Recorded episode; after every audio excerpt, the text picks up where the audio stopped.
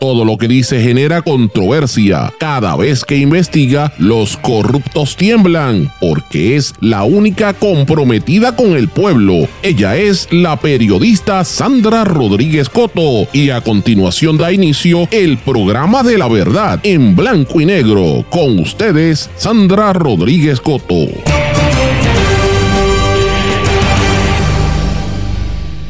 Hoy hablo de la comunidad sorda, los logros históricos, lo que ha hecho Pierluisi en esta semana y lo que falta por conseguirse. Bienvenidos a su programa en blanco y negro con Sandra para hoy viernes 29 de septiembre de 2023. Les saluda Sandra Rodríguez Coto. Ante los federales la llamada impropia a la secretaria del Departamento de Recursos Naturales y Ambientales relacionada con el caso de los suegros de Jennifer González. La secretaria de la Gobernación no confirmó si se trató de una llamada realizada por el cabildero Elías Sánchez. De los 37 alcaldes de municipios nuevo progresistas, 26 aseguraron respaldar a Pierluisi. Más de 21 millones de contribuciones en jaque por falta de fiscalización a los beneficiarios de la Ley 22. Capitaliza el proyecto Dignidad, masiva fuga de funcionarios electos y ciudadanos votantes. Juez se inhibe en el caso contra Wanda Vázquez. Logran acuerdo para garantizar servicios y acceso a la información pública de la comunidad sorda en Puerto Rico. La ciudad de Nueva York se hunde rápidamente y dos zonas de Queens a mayor velocidad. Un estudio de la NASA y de, mi, de mi alma mater, Rutgers University, mostró que dos conocidos vecindarios dentro de ese distrito quedan expuestos a inundaciones más graves por el cambio climático. Vamos a hablar de estas y otras noticias en la edición de hoy de En Blanco y Negro con Sandra. Esto es un programa independiente, sindicalizado. Esto significa que se produce de manera independiente, pero se transmite simultáneamente a través de una serie de emisoras y medios que son los más fuertes en sus respectivas regiones por sus plataformas digitales, aplicaciones para dispositivos móviles, también en las redes sociales. Y estos medios son Cadena WIAC, compuesta por WYAC 930 AM, Cabo Rojo Mayagüez, WISA WISA 1390 AM Isabela, WIAC 740 desde la zona metropolitana. También nos sintonizan por WLRP 1460 AM Radio Raíces, La Voz del Pepino en San Sebastián, por el X61 que es el 610 AM, 94.3 FM Patillas, Guayama y todo el sureste del país, y por WPAB 550 AM Ponce y ECO 93.1 FM, además de mundolatinopr.com. Y una vez salimos del aire, este programa queda grabado y se mantiene en todas las plataformas de podcast. Pero vamos de lleno con los temas para el día de hoy. En blanco y negro con Sandra Rodríguez Coto. Muy buenas tardes y bienvenidos a esta edición de En blanco y negro con Sandra. Espero que estén todos muy bien. Gracias por su sintonía y gracias por siempre estar apoyándonos en todos los esfuerzos que hacemos por comunicar las cosas importantes en Puerto Rico y los temas en los que debemos estar prestándole atención. Hoy terminamos una semana que ha sido bien intensa, bien accidentada de noticias y vamos a hacer un pequeño resumen de qué aconteció a lo largo de esta semana, que a veces cuando llega el día viernes uno dice, bueno, ¿qué pasó? Y fue como si hubiera sido una planadora de tanta información, ¿verdad? Que, sentimos los puertorriqueños, sobre todo con la, el anuncio formal de Jennifer González, pero han, han, pasado muchísimas otras cosas, así que vamos a hacer ese resumen también en el día de hoy, pero también vamos a hablar de algunas noticias importantes de la política, porque es el tema que está bien caliente, que vaticina que este año va a ser fuego a la lata. Esto va a estar bien difícil en las elecciones, es la realidad. Pero quiero comenzar el programa un poco distinto porque eh, aunque lo había, lo había mencionado uno de los días, no le había dado el detalle que yo quería darle, ¿verdad? Y el, y el tiempo que esto merece. Y es que este mes de septiembre, que culmina prácticamente hoy en, en la semana laboral, se termina la semana de la comunidad sorda y han acontecido una serie de eventos sumamente importantes e históricos que se concretan como parte de esfuerzos que se llevan haciendo por más por lo menos de que yo sepa directamente desde hace más de 10 años. Y esta ha sido una semana bien particular, muy importante, que yo tengo que destacarla y tengo que reconocer cuando hay cosas importantes que suceden. Eh, como todos ustedes saben y los que no lo saben, pues se van a enterar ahora. Yo sí puedo decir que he sido activista de la comunidad sorda por más de, más de una década. Es una comunidad a la que pertenezco, no porque soy sorda, sino porque mi hija lo es. Y por más de 10 años he estado luchando desde distintas organizaciones que logramos crear eh, a través de, de, los años, ¿verdad? Un grupo de, de diferentes voluntarios y logramos crear hace muchos años la fundación, el grupo Movimiento Autónomo de Sordos. He estado muy activa y de hecho estoy en la Junta del Colegio San Gabriel para Niños Sordos y hemos logrado esta organización que se llamaba Más eh, ahora después pasó a ser la Federación Puertorriqueña de Sordos, y todo lo que usted ha visto en prensa en la última década, los anuncios de, de, la necesidad, la, la verdad, el, el, acceso, la, la, importancia de que tiene que haber intérpretes de señas, etcétera. Todo esto se debe a unos esfuerzos que se han hecho junto con los sordos para que la gente empiece a entender que en Puerto Rico hay sobre una cuarta parte de la población, o quizás más, que tiene problemas de audición, porque las, las estadísticas globales dicen que por cada persona que utiliza espejuelos hay una y media o 1.5 a dos personas que tienen problemas de audición y la mayoría no se detecta. Esto es a nivel global, ¿verdad? En Puerto Rico han habido una serie de estudios y esto tiene también como resultado de muchos años de esfuerzo y de empujar para que la gente se dé cuenta de que en Puerto Rico se estima que hay entre 210 a 230, algunos dicen que hasta 250 mil personas con problemas de audición severo. Eh, la audición se, se divide entre los sordos profundos, que es como se le llama a la persona que no oye absolutamente nada, y el sordo eh, parcial, que oye, puede ser que escuche un poquito. Hay sordos que se comunican en su inmensa mayoría por el lenguaje de señas, hay otros que aprenden a hablar eh, y a entender leyendo los labios.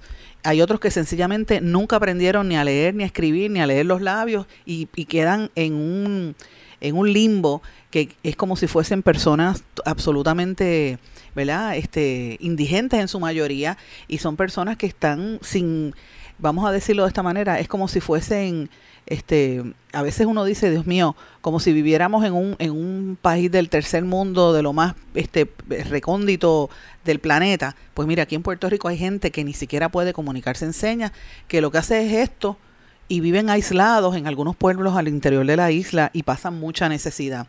Eh, yo me activé en esta en esta organización, en, ¿verdad? en este grupo hace muchos años porque, pues obviamente por, por la experiencia de mi hija, la, la, dificultad que yo sabía que no escuchaba, pero no entendía que eso era parte de la soldera. Yo pensaba que eso era algo, ¿verdad? Eh, que, que se podía resolver con terapia y poco a poco me di cuenta que no, que la, la sordera es algo que, que, tienes de por vida. Hay gente que se hacen operaciones y se hacen unos implantes cocleares. Hay gente a las que no, no les aplica esos implantes, ¿verdad? Que es un, una operación que te pones en el cerebro para ponerte una máquina que te permite hacer escuchar algunas cosas. Hay algunos sordos que pueden escuchar algo pero la inmensa mayoría no. O sea, toda la vida van a ser sordos y si se apaga el implante, que vuelven a ser sordos. O sea, que, que es una situación bien compleja. Y eh, lo más terrible de todo esto es el aislamiento en lo que vive la inmensa mayoría de las personas, el desprecio de la comunidad en general. Eh, también el hecho de que no tienen acceso a trabajos, no tienen acceso a, a servicios médicos, que cuando una persona sin, ¿verdad? Con estas condiciones eh, no van a buscar trabajo o van a ir a un van a ir a un hospital, por ejemplo, tienen que ir con algún familiar que se entere de sus cosas personales porque no tienen intérpretes y esos han sido algunos de los reclamos que han sido históricos a través de los años. Si usted me sigue y sigue mi trayectoria periodística, sabe que yo llevo años hablando de este tema y que levantamos la voz hace bastante tiempo. Yo recuerdo para las elecciones del año 2016, personalmente le hice un, un, un llamado a todos los candidatos y, y, le, y, me reuní con todos ellos, les dije, mira, está pasando esta situación, los sordos están muy mal, no tienen servicio. Y nosotros tuvimos un respaldo grandísimo. En aquella ocasión, en la marcha de la comunidad sorda que se hace todos los años, participó eh, David Bernier, que era el candidato a la, aspirante a la gobernación, con el fenecido Héctor Ferrer del Partido Popular. Estuvo Ricardo Rosselló con, eh, con, con Beatriz que también la esposa fueron allí. Ella estaba embarazada, me acuerdo cómo eso, fue antes del huracán María. Eh, fue también eh, Manuel Sidre, que en aquel momento él era candidato independiente a la gobernación. Eh, fue toda la plana del Partido Independentista, María de Lourdes, o sea, estaba todo, Adrián, estaban todos los del PIB. y también, bueno, fueron todos, prácticamente todos los políticos. Carmen Yulín, la alcaldesa, de, que en aquel momento era alcaldesa de San Juan, tuvo mucha, mucho trabajo bien directo con los sordos. Y también en aquel momento fue Alexandra Lúgaro, que yo lo he dicho en otras ocasiones, Alexandra Lúgaro eh, fue la, ha sido la primera política en Puerto Rico en hacer un vídeo en lenguaje de señas, ella habló deletreando con una mano y eso volvió loco a los sordos. Yo tengo que decirlo que en aquel año en aquellas elecciones yo creo que todos los sordos votaron por Alexandra Lúgaro, porque es la primera vez, bueno, la, la, gente la veía y se le tiraba de rodillas llorando, porque fue una emoción grande que por primera vez ellos sintieron que un político les prestaba atención. Antes de eso, Hace muchos años el gobernador Pedro Rosselló, eh, cuando era gobernador, él hizo algunos esfuerzos por la comunidad sorda, pero con el tiempo eso se desapareció. fue a, a raíz de lo que sucede en esas elecciones del 2016 que empezamos a ver porque de momento le quitaron todos los servicios a todo el mundo, la gente estaba sin, sin servicios y tuvimos que, levantar la voz, una serie de, de, oyentes para tratar de activar. Y ahí es que nos damos cuenta del vacío legal. Mm, abogados de la Sociedad para la Asistencia Legal, incluyendo a Licel Costa y el licenciado Troche, y esta servidora empezamos a empujar y a crear y a buscar identificar leyes. Habíamos identificado, eh, y perdonen que les estoy haciendo este relato, pero para que entiendan, ¿verdad?, de qué se trata. Empezamos a identificar sordos que habían sido arrestados, por ejemplo, por equivocaciones. Y había un sordo, y esto en esto intervino el licenciado, eh, que fue presidente del Colegio de Abogados, este eh, el licenciado Mark Anthony Bimbela, que eh, un sordo lo arrestaron y estuvo una semana en un, en un cuartel encerrado, en, un, en una cárcel, dándose cantazo porque no sabía ni hablar y era que él no tenía el conocimiento del lenguaje de señas a ese nivel.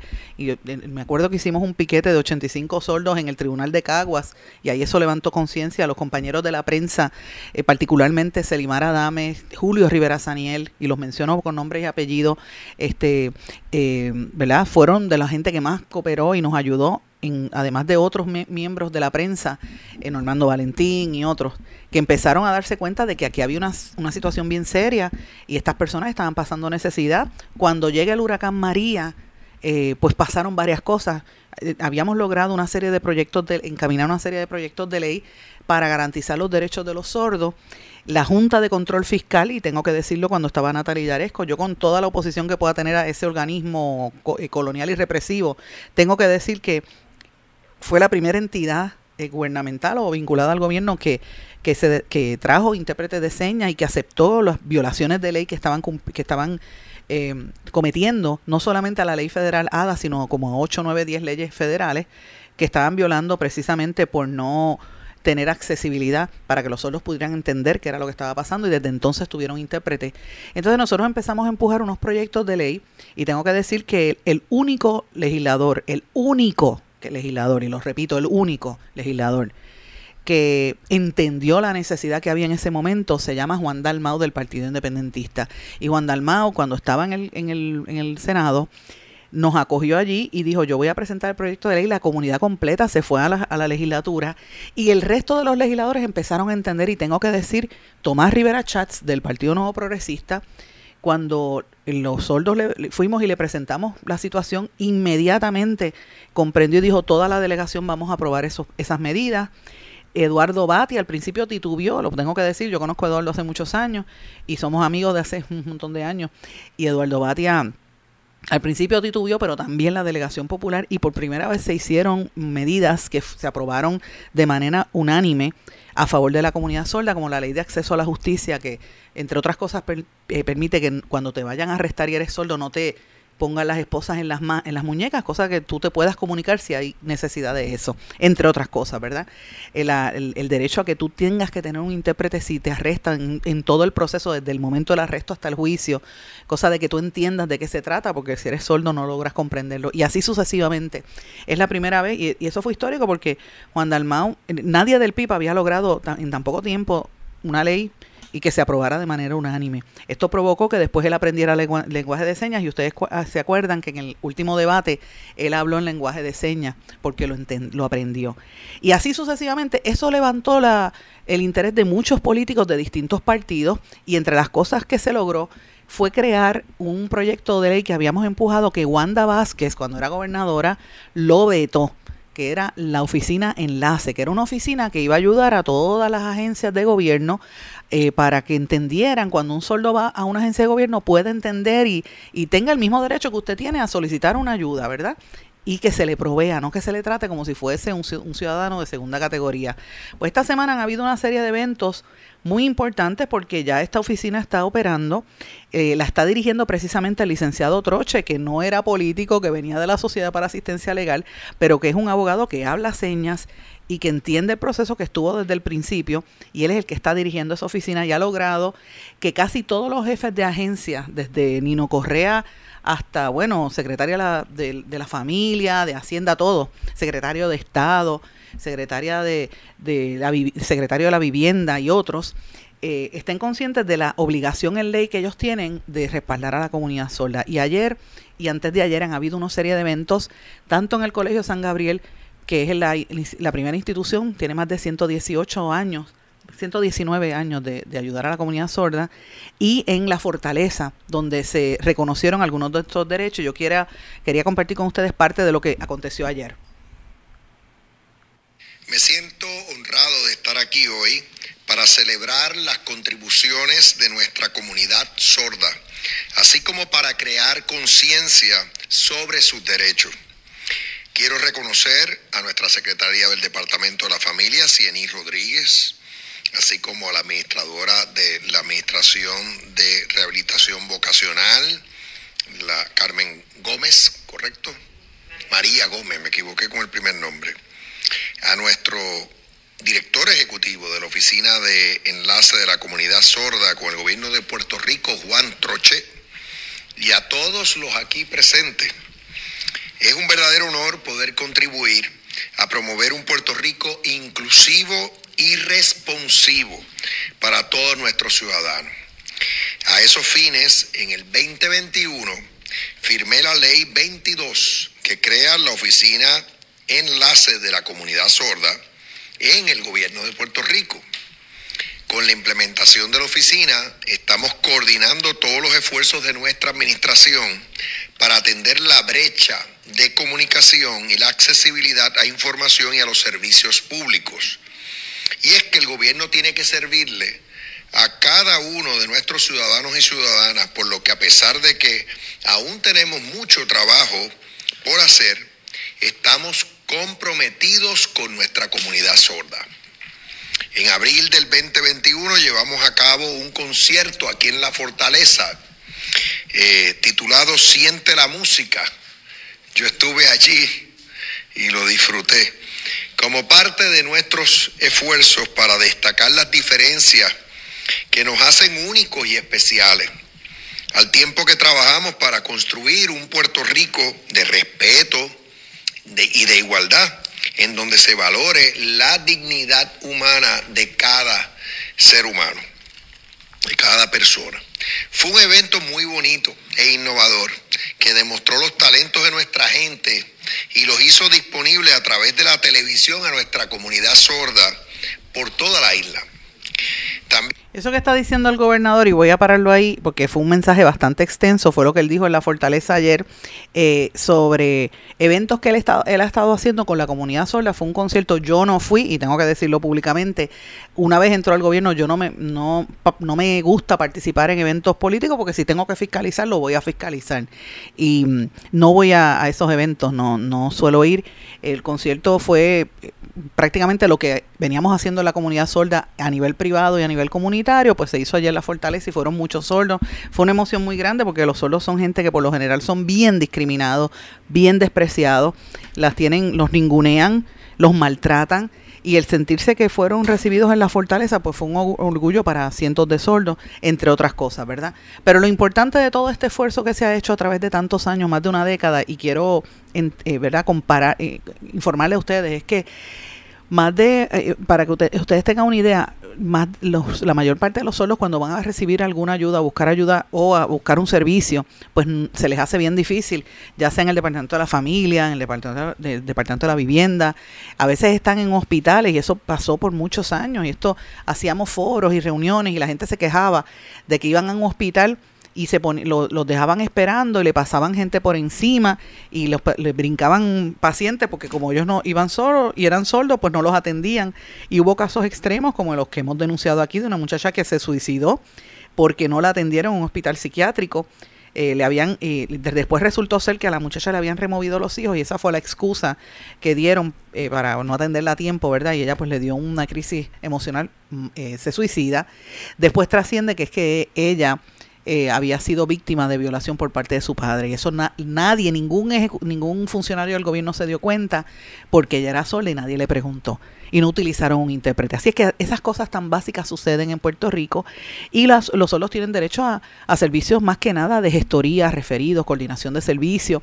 Cuando vaya uno a atenderse a una agencia que la persona en el gobierno no, no entiende el lenguaje de señas, cómo contactarlo, pues para todo eso está la oficina enlace y eso fue parte de lo que se celebró y se anunció en el día de ayer, que es una, ¿verdad? Son esfuerzos bien importantes que se han estado haciendo, yo tengo que mencionarlo porque es la realidad. Quiero mencionar también que el WIPR, el Canal 6, Estuvo en el Colegio San Gabriel esta semana presentando y anunciando una serie de proyectos que van a hacer con una programación especial. De hecho, hay hasta una, hay una idea de hacer hasta un noticiero para la comunidad sorda en lenguaje de señas. Ya el Canal 6 ha hecho proyectos y programas de enseñando lenguaje de señas a través de WIPR, así que eso es parte de las informaciones que se dieron a conocer esta semana. Esto lo anunció Eric Delgado y, y varias personas, ¿verdad?, de, de la comunidad. Ahora, yo tengo que mencionar algo y tengo que hacerlo porque me lo tengo que sacar del sistema. Este, eh, yo estoy contenta y estoy bien, bien feliz de que finalmente se hayan logrado todo esto y que tener un gobernador en la fortaleza que, entienda la necesidad de tantas miles de personas, pues es importante. Y yo eso públicamente se lo quiero agradecer al gobernador Pierluisi porque desde que estaba Ricardo Rosselló, Wanda Vázquez y antes, esto se ha venido empujando. Han habido legisladores de todos los partidos políticos. Fíjense que le mencioné que todas estas leyes, quien las hizo fue Juan Dalmau del PIB, cuando era senador del Partido Independentista, y después María de Lourdes del PIB ah, las continuó, y asimismo Eduardo Bati al Partido Popular y otros populares que también participaron en esto. Tengo que decir también que ah, los legisladores del proyecto Dignidad, del, perdón, no Dignidad, de Movimiento Victoria Ciudadana, específicamente Mariana Nogales, y Ana Irma Rivera Lacén, y lo tengo que mencionar, desde que empezaron como candidatas siempre incluyeron eh, la necesidad de esta población. Así que fíjense que estoy reconociendo el, la aportación que han hecho todos los partidos políticos. Posteriormente, el proyecto Dignidad creo que también tuvo intérpretes en, en algunos eventos, pero el movimiento Victoria Ciudadana, le dije que desde el principio con, con Alexandra Lúgaro y luego a nivel de legislatura, eh, el PIB ha sido el más fuerte en todo esto, Partido Popular y obviamente en la mayoría del PNP. Así que hay que reconocer que este logro de eh, tener un gobernador hablando de la comunidad sorda es importante. Ahora, no me puedo quedar callada y no puedo tampoco mm, eh, ningunear ni, ni negar que esto ha sido bien, bien difícil y que todavía hay mucho, mucho, mucho por recorrer. En esa actividad ayer en Fortaleza, ustedes escucharon que el gobernador mencionó, estaba la directora de la Administración de Rehabilitación Vocacional. Y yo tengo que decir públicamente, porque me consta de propio y personal conocimiento, que en esa agencia de gobierno se discrimina con los sordos y que tan difícil es que la Defensoría de Personas con Impedimentos tuvo que hacer un estudio y una serie de investigaciones para tratar de entender por qué en rehabilitación vocacional discriminaban con los sordos. Y en los últimos 10 años, y particularmente los últimos 5 años, solamente se han graduado de universidad y, han entrado a la universidad dos eh, sordos en todo Puerto Rico, cuando generaciones antes entraban 20, 15, 18 sordos a estudiar y se graduaban de universidad y tenían esas oportunidades de desarrollo. ¿Por qué esto no sucede? Porque había una política institucional de la Administración de Rehabilitación Vocacional donde mandaban a los sordos a hacer, eh, los sordos varones, la idea era ponerlos a trabajar en un fast food y las sordas que eran mujeres, ponerlas a hacer técnicas de uñas. cuando en vez de tener oportunidad. Y esto se lo estoy diciendo Sandra Rodríguez Coto, madre de una niña sorda que ha enfrentado esto por los últimos tres años. Yo no sé si es porque yo esta semana eh, dije y amenacé públicamente que iba a hacer público lo que he pasado con mi hija a lo largo de estos tres años, que está en su tercer año de universidad y nunca tuvo intérprete de señas. Y dije, por, y he llevado todos los procesos, puse querella en la oficina, en la defensoría, me entero de toda esta situación y estuve callada a pesar de que miren que todo lo que le he mencionado de la comunidad y con el acceso que puedo llamar a Fortaleza o puedo llamar a quien sea y nunca hice nada porque me gusta ir por los canales, pero cuando dije que iba a ser público lo que estuvimos pasando, inmediatamente le, consiguieron un intérprete de señas y por primera vez mi hija tuvo intérprete de señas en, en sus clases en la universidad eh, antes de ayer y ayer. Así que fíjense hasta dónde tiene que llegar esto.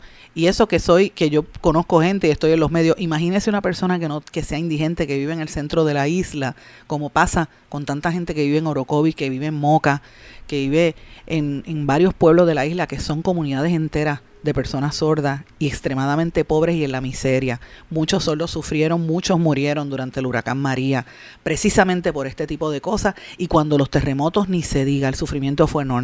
Así que yo estoy trayendo este tema con un poco de conciencia, eh, para generar conciencia y para decirle que hay que aprender a entender las diferencias de las personas. Son seres humanos, son puertorriqueños y merecen respeto. Le agradezco y reconozco a los políticos que han logrado esto. Ese evento ayer en la Fortaleza fue importante. Yo no asistí porque, repito, no voy a nada que sea político, pero y lo reconozco y lo agradezco. Pero esto es algo que tiene que mantenerse y que se tiene que entender que son por lo menos una cuarta parte de la población puertorriqueña con esta situación que merece y, tiene que tener los derechos. Ojalá que empiece la fiscalización y que la administradora de rehabilitación vocacional, María Gómez, y la secretaria de Educación empiece a darle los servicios que de verdad necesitan estos niños y jóvenes en Puerto Rico. Voy a una pausa. Cuando regrese vamos a hablar del resto de las noticias eh, y aquí en blanco y negro con Sandra. Esto es En Blanco y Negro con Sandra Rodríguez Coto. Esto es En Blanco y Negro con Sandra Rodríguez Coto.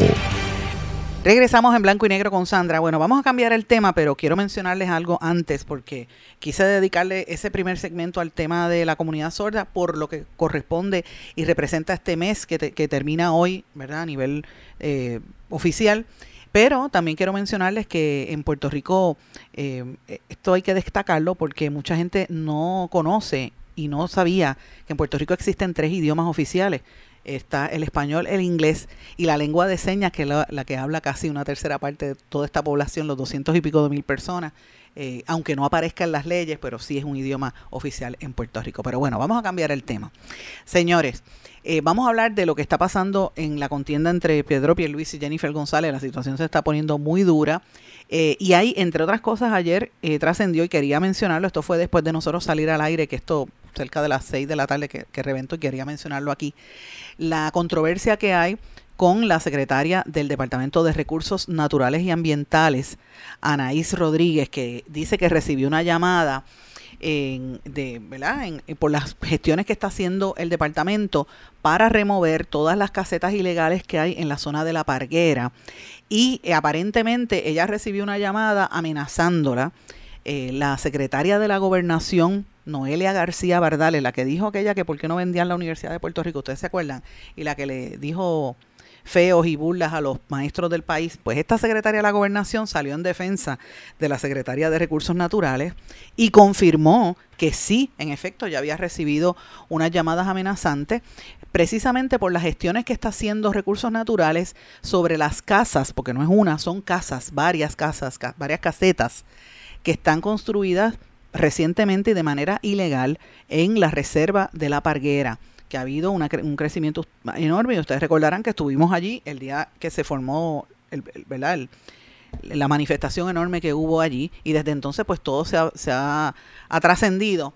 Eh, García Bardales confirmó que se, se trató de una llamada impropia y que no quiso revelar el mismo, dice que lo, lo refirió porque fue una amenaza a las autoridades federales y que eh, dijo que, ¿verdad? que esto tenía que, que, saberse la autoridad federal. Lo que le preguntan es que si quien llamó, se le preguntó, fue Elías Sánchez, el cabildero, ex mano derecha de, de Rosselló y miembro del comité de Jennifer González, como se ha alegado hasta ahora, ¿verdad? Ella no ha dicho si sí o si no, ella dijo que, que ella, que, ¿verdad? Que, que sí tiene acercamientos y lo aceptó con Elías Sánchez y con eh, Carlos Bermúdez eso lo dijo Jennifer González, pero no se sabe si en efecto él es el director de su campaña, porque Jennifer González todavía no lo ha dicho. Pero eh, por lo que dio a entender la secretaria de la gobernación, puede haber sido que Elías Sánchez fue quien llamó a ¿verdad? A, presionar a la secretaria de Recursos Naturales y a, más que nada, más que presionarla, fue a una llamada impropia, como dijo ella, una llamada impropia completamente fuera de lugar y este que una amenaza por, por lo que está pasando. Eh, obviamente, Recuerden, para la gente que nos está escuchando, había una querella y una querella pendiente contra los suegros de Jennifer González, José Vargas Rodríguez e Iris Yabona por la construcción de una residencia en la zona marítimo terrestre.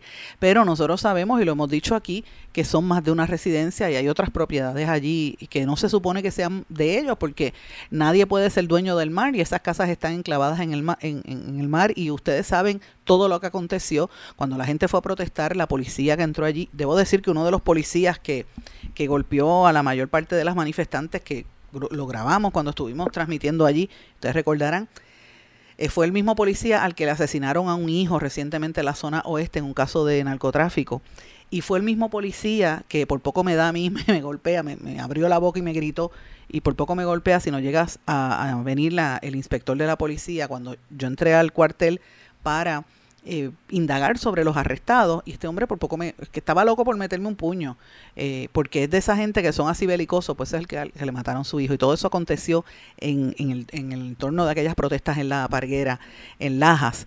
Eh, y es importante mencionarlo porque para que la gente sepa lo que está sucediendo yo quiero también traer en, en perspectiva para los que me estén escuchando.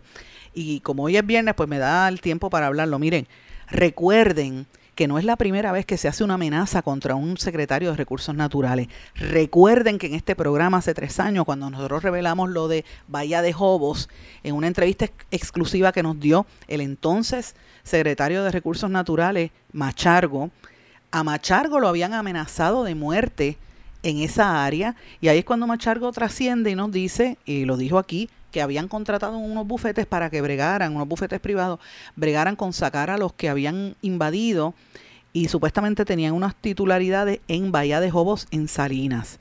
A los pocos meses de, Machargo, a las pocas semanas de Machargo haber hecho esas expresiones aquí en este programa, y el, el tracto del tiempo fue así, y me gusta recordarlo, puede buscarlo si usted no me cree en, en, blanco y negro con Sandra en nuestro blog y ahí está todo eso escrito, ¿verdad? A los pocos meses de Machargo haber hecho estas, estas denuncias aquí en nuestro programa de radio, eh, sucede, el, el, muere un vigilante del, del Departamento de Recursos Naturales, que inicialmente fue un, dicen que él se suicidó, ¿verdad? Pero habían una serie de incongruencias, ¿verdad? Como, como una persona se suicida tirándose dos disparos, ¿verdad? Uno no sabe.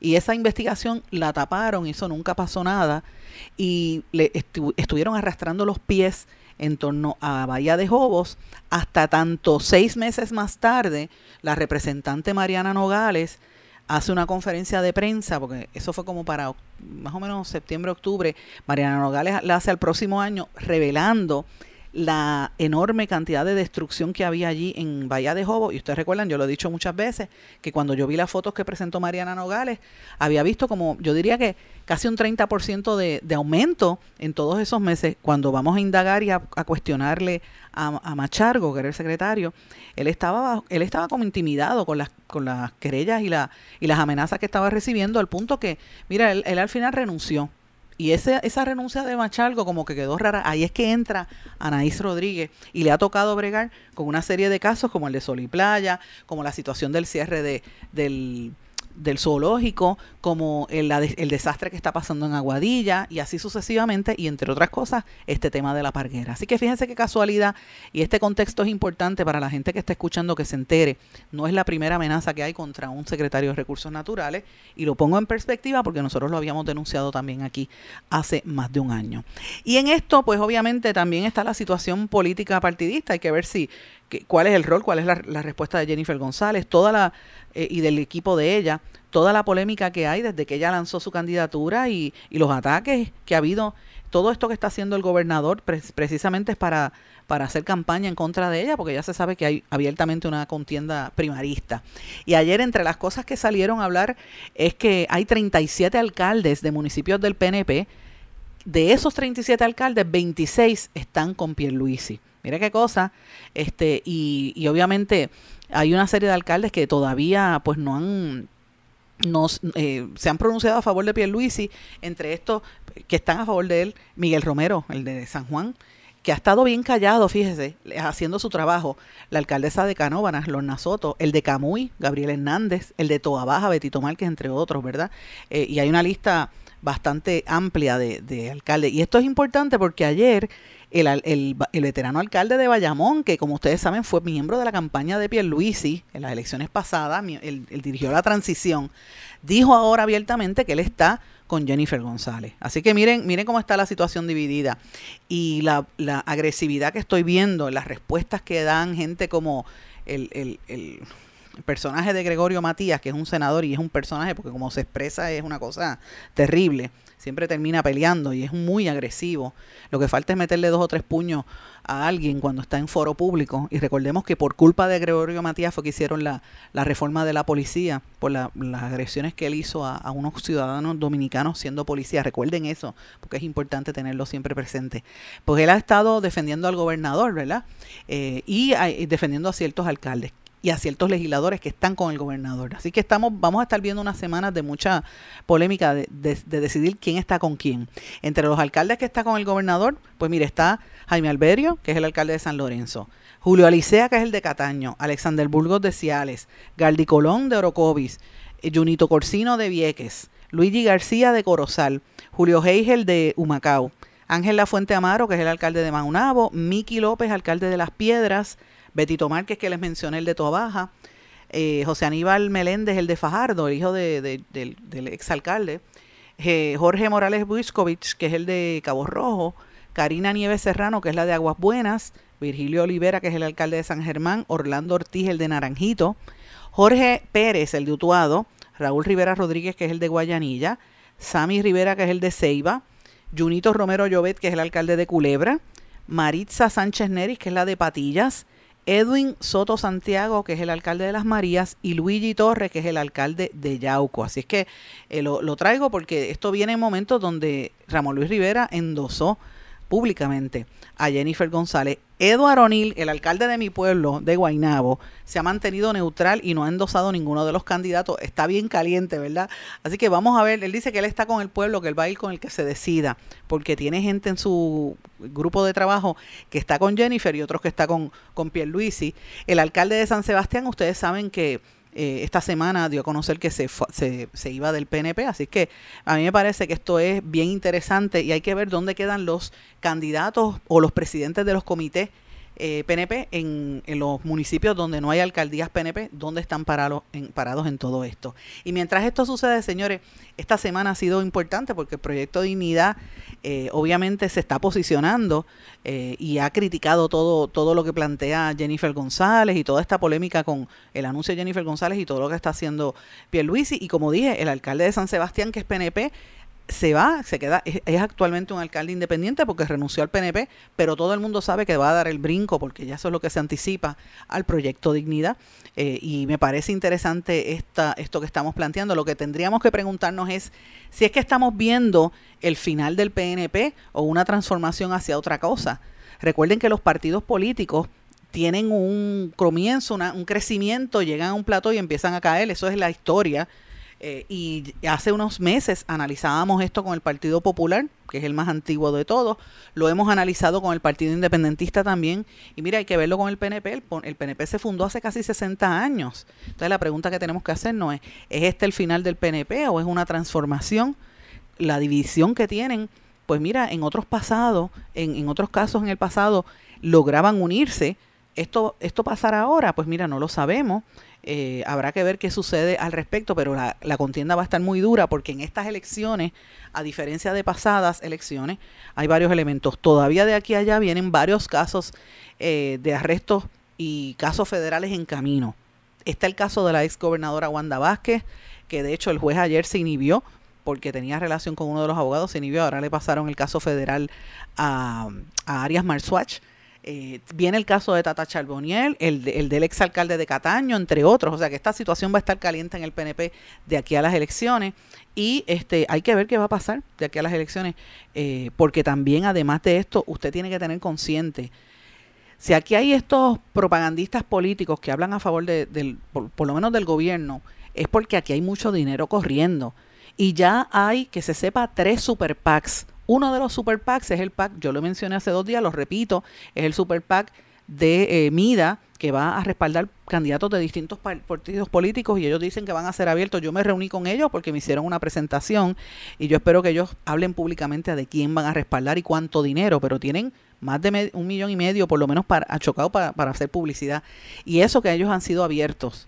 Imagínense los super PACs que están escondidos y los PACs, porque va a haber super PACs y PACs. Mire la cantidad de dinero que va a estar corriendo en estas elecciones para cambiar ideas, eh, perseguir gente, para dañar reputaciones. O sea, esta va a ser una campaña bien, bien sucia y bien difícil. Así que tenemos que tener conciencia y tener, eh, ¿verdad?, un poco de, de sapiencia para poder distinguir la paja del grano en lo que nos espera en los próximos meses. Por eso lo planteo, porque usted tiene que estar bien consciente de esta situación. Voy a una pausa. Regresamos enseguida. Esto es En Blanco y Negro con Sandra Rodríguez Coto. En mi pueblo se chinchorrea bien duro. Aquí me cubre mi plan médico y en tu pueblo también. En mi pueblo es donde tenemos las mejores vistas. Aquí cubre mi plan médico y en el tuyo también. En mi pueblo se goza de verdad.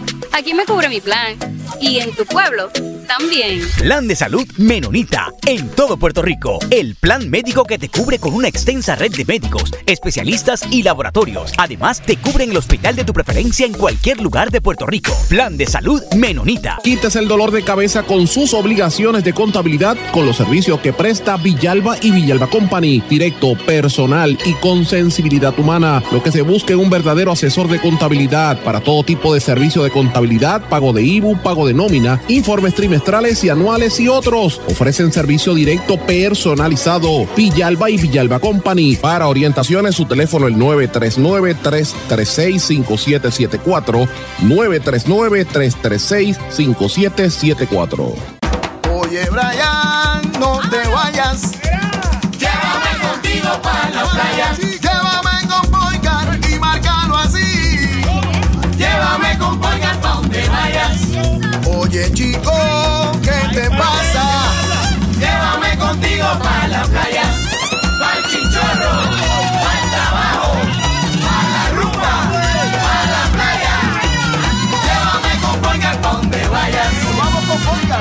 Legisladores, no al proyecto del Senado 258. Este proyecto de ley 258 tiene una enmienda que permite a las farmacias realizar pruebas de laboratorio. El laboratorio es el único lugar autorizado en ley para la realización de pruebas y reportar resultados. El laboratorio clínico lleva controles específicos para ofrecer resultados exactos en los que puedes confiar para el cuidado de tu salud. No te arriesgues por la salud de todos. Dile no a la enmienda que permite la realización de pruebas de laboratorios en las farmacias. Legisladores, voten no al proyecto del Senado 258. Mensaje de la Asociación de Laboratorios Clínicos de Puerto Rico. Esto es En Blanco y Negro con Sandra Rodríguez Coto. Regresamos a esta parte final de En Blanco y Negro con Sandra. Mis amigos, para que usted vea cómo es la situación en Puerto Rico y usted tenga conciencia de lo que está pasando, porque es que hay que tenerla, señores. Sé que están pasando muchos problemas de destrucción ambiental, usted sabe que los denunciamos aquí, lo que está pasando en Mega Baja, son casos que vamos a estar investigando, pero esto es un tema que, que, es recurrente y que el pueblo de Puerto Rico tiene que tener presente. El dinero que se está perdiendo, que Puerto Rico no recibe de parte de todos estos empresarios de la ley 60, antes era leyes 2022, y de cómo el gobierno ha arrastrado los pies y mirado para el lado para proteger a estos corruptos de los cuales hemos denunciado en este programa, por ejemplo, el supuesto narcotráfico, el, el, supuesto eh, apicultor que resultó ser un narcotraficante canadiense, que estuvo hasta en la fortaleza con, con Pedro Pierluisi allí anunciando lo de las abejas. Ustedes recordarán el, el caso de Karma Honey Project, que Fortaleza lo negó, pero después tuvieron que admitir que hasta en el comunicado de prensa de la Fortaleza aparecía el, el, el nombre de este, de este funcionario que era este, este, este personaje que eh, iba a ser eh, extraditado y entiendo que todavía está en la cárcel aquí en Guaynabo. Así a, como ese personaje, han estado cinco personajes de empresarios de, de las leyes de las criptomonedas que han sido asesinados o mueren en, en circunstancias extrañas después de estar en Puerto Rico o en, en, en, situaciones así como el que apareció flotando en la playa en el condado. Y funcionarios y gente que se proyecta como el embajador de Puerto Rico, como Brock Pierce, que se ha estado quedando con amplias propiedades de nuestro país. Y aquí la gente mira para el lado porque le prestó dinero al gobierno para celebrar el mismo mundo, entre otras cosas. Señores, hasta ahora hay más de 21 millones de dólares en contribuciones en jaque por la falta de fiscalización a los beneficiarios de la ley 22 y el gobierno había prometido desde el año 2021 que iba a meter duro, que le iba a dar mano dura a todos estos infractores y no ha pasado nada. ellos están desde que estaba el gobierno del Partido Popular detenido y, ya el gobierno de PNP, ya, ya vamos tres gobernadores y aquí no ha pasado nada en torno a esto. Y los quiero dirigir a un reportaje que hizo el Centro de Periodismo Investigativo a estos efectos. Está en todas las plataformas del CPI. Me parece importante esta aportación porque eh, viene a la par de lo que está pasando con el Internal Revenue Service, que como ustedes saben, lo hemos dicho reiteradamente, está investigando todos estos empresarios que evaden contribuciones en Estados Unidos y vienen a Puerto Rico a convertirse en, en beneficiarios de este paraíso fiscal que han hecho los populares y los PNP eh, para atraer a todos estos leyes que gente que viene bajo la ley 22. En realidad hay en Puerto Rico hay, para que usted tenga una idea, tre- 311 decretos que se intentaron cancelar eh, por más de 24 millones de, de dólares en pagos de contribuciones que no se han recibido. De esos 311 decretos, hay cuatro casos en los que se dejó sin efecto la cancelación. Hay otros 29 que la revocación no es final y en realidad hay 278 decretos cancelados hasta este momento. Los 24 millones que deben en contribuciones, quienes perdieron su decreto, pues mm, de esos 24 millones solamente se ha recobrado 3 millones eh, por parte del Departamento de Hacienda. Así que fíjese, de 24 millones, 3 millones, lo, lo poco que se ha trabajado en esto, lo mediocre que han sido en esta situación y cómo han mirado para el lado este, en, en Hacienda y también tengo que decirlo, Manuel Sidre, en el DEC, ¿qué está pasando? Las auditorías, el cumplimiento, cuando saben que el IRS está metido encima de esto. Entonces, llevan dos años haciendo una auditoría y no acaban de, de entrar en nadie. Mira, ahora mismo hay el, el- este mismo Brock Pierce, y lo dice el, el- artículo del CPI, él dijo en el 2021 que iba a ser candidato eh, eh, y que era residente de Vermont y que iba a ser un candidato al Senado federal. Y de hecho aspiró a un puesto y decía que vivía en Vermont, entonces estaba recibiendo los decretos contributivos en Puerto Rico. Y para estar a- para recibir ese decreto tenía que estar mínimo seis meses aquí. O sea, ¿de qué estamos hablando? Entonces aquí miran para el lado y hay una serie de cambios propuestos a esto. Recuerden casos como el de el de el que mató el perro en, en Río Grande, que estaba jugando golf, también es uno que recibía decretos. Aaron Vick, que acusado por el tema de las pruebas COVID, tenía decretos. Eh, Narel Nav- eh, Naviwala, acusado por el fraude al Medicare. Eh, Rishi Shah y Shada Ag- Ar- eh, Argawal, convictos por fraude a inversionistas. Ahí le he mencionado tres. Ahora mismo esta semana murió uno, que era lo de el de Sinclair. Y así sucesivamente. ¿Qué quedaron esos casos? Pues mira, miren para el lado y yo creo que aquí hay que hacerle un, una, una pesquisa y, y tiene que rendir cuentas el Departamento de Desarrollo Económico y todo, y, e incluso el Departamento de Hacienda en este respecto que no ha hecho nada y me parece que es importante. Pero señores, quiero mencionar varias cosas. Hay una nota internacional que me pareció importante eh, y la destaco porque en parte por dos razones. Primero, el estudio lo hizo mi alma mater, mi universidad donde yo estudié, la Universidad de Rutgers en New Jersey y la NASA hicieron este estudio. Pero segundo, porque tiene que ver con algo que, que se relaciona aquí en Puerto Rico, que es el cambio climático que está provocando que zonas donde antes no había tanta agua se inunden, ¿verdad? Y este, eso está pasando en Estados Unidos y este estudio que hizo Rutgers University y la NASA reveló que la ciudad de Nueva York se está hundiendo. Hay dos zonas en el área de Queens que son las que más rápido se hunden, se están eh, no solamente hundiendo, sino que cuando se den estas dinámicas de cambio climático van a estar bajo agua. Eh, hace años yo vi unos estudios eh, y fui a la cumbre de cambio, cambio climático en Florida, ustedes recordarán hace unos cuantos años que transmitimos desde aquí, de, para este programa por, eh, desde allí. Y se hablaba de que gran parte de Miami, por ejemplo, iba a quedar bajo el mar. Y hemos visto en los últimos huracanes cómo entra el mar en todos esos apartamentos y edificios en las zonas costeras. Pues mire, lo mismo está pasando y va a pasar en Nueva York precisamente porque además de las inundaciones se están hundiendo. Eh, y esto pues es lo que es lo que revela el laboratorio de propulsión a chorro de la NASA y el Departamento de Ciencias Planetarias y Terrestres de la Universidad de Rutgers que presentaron este informe en Science Advances donde encontraron un método para identificar cuáles son esas regiones que se hunden. Una de las regiones que más se podría hundir es donde está el aeropuerto La Guardia en Nueva York, así que imagínense. En el área donde, está, donde se hace el, el US Open, en Meadow Parks, eh, Meadow Corona Park, por ahí también toda esa área se, se, está, se hundiendo. Toda el área de Queens se hunde a más de 2 milímetros por año. Imagínese. Usted dirá, "Ah, pero eso es chiquito, sí, pero se está hundiendo. Y esto tiene que ver, según el informe, por el ajuste isostático glacial. hace 20.000 años la mitad septentrional de América del Norte estaba cubierta por hielo, pero después de que eso empezó a derretirse, la tierra que estaba debajo comenzó a subir y tiempo después la, la tierra vuelve a su forma original y se vuelve a hundir. Y ese es el proceso que se está dando de manera acelerada precisamente por el cambio climático que se plantea eh, y que se está estado denunciando tanto a nivel internacional. Lo traigo porque me pareció importante ponerlo en el contexto cuando aquí se está hablando en Puerto Rico, por ejemplo, de la erosión de las costas en Barceloneta, en Rincón, en Loíza, pues mire, también está sucediendo en Estados Unidos. Y quiero traer una nota relacionada a, mí, a medios de comunicación y política, pero esta vez es de Sudamérica. El presidente de Colombia, Gustavo Petro, acusó al canal de noticias Caracol, que es una de las cadenas principales en Colombia, y es uno de los principales medios allí, de pretender, y cito, ligar abusivamente su campaña presidencial con el narcotráfico al señalar a una mujer inocente de entregar 800 mil pesos, o sea, casi 194 mil dólares a la coordinadora de la coalición de su campaña. Y dice que estos son eh, falsedades que ha estado dando a conocer el medio de comunicación en su contra y que pues que no, no soportan que vengan gente de izquierda a llegar al poder eh, y está haciendo esta, estas denuncias. Y de hecho creo que va a llegar a un procedimiento criminal contra la cadena eh, Caracol. Así que me parece interesante estas dinámicas que se están dando porque la oposición a Petro pues sigue, sigue creciendo. Ustedes saben que hay un caso criminal en, que vincula al hijo que lo acusan de haber estado estafando y cogiendo dinero que no le correspondía este para la campaña política así que y de allá para abajo las amenazas de muerte tanto a él como a la vicepresidenta son importantes y, pues las políticas que están asumiendo distintas. Él, los sectores marginados como los indígenas, los campesinos, los, los negros en Colombia los están respaldando, pero hay una retranca de la gente que toda la vida ha sido de ultraderecha y la gente más tradicional que no lo soporta. Así que está, estamos viendo una división, una ruptura entre la extrema derecha y la extrema izquierda.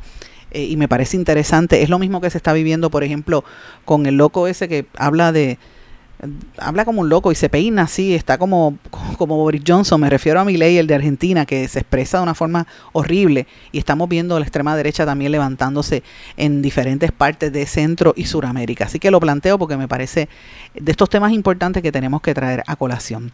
Pero señores, antes de irme, porque ya el tiempo apremia, quiero repasar con ustedes algunas de las cosas que hemos pasado esta semana, que ha sido una semana bien, bien interesante, bien intensa. Comenzamos el lunes con la noticia del alcalde de San Sebastián, Javier Jiménez, que se desafilió del PNP. Él emitió un comunicado de prensa a todos los medios, ustedes recordarán, lo publicó el periódico El Nuevo Día, pero habíamos hablado él y yo el domingo y publicamos la entrevista junto con el comunicado de prensa y otras cosas ese mismo lunes por la mañana, así que pues ya usted sabe que eso ha sido noticia se desafilia y posiblemente brinque al proyecto Dignidad y el doctor César Vázquez dijo que lo recibía con brazos abiertos.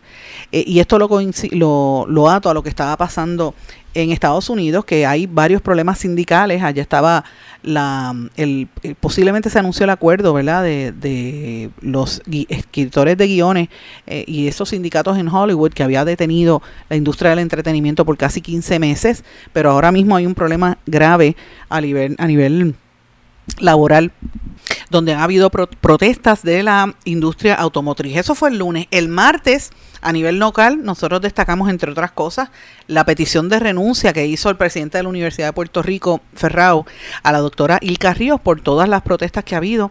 La rectora Ilka Ríos se amarró el puesto y después finalmente la, destituyeron. Nombraron a una sustituta que ni siquiera los estudiantes la quieren, así que hay una controversia allí bastante grande.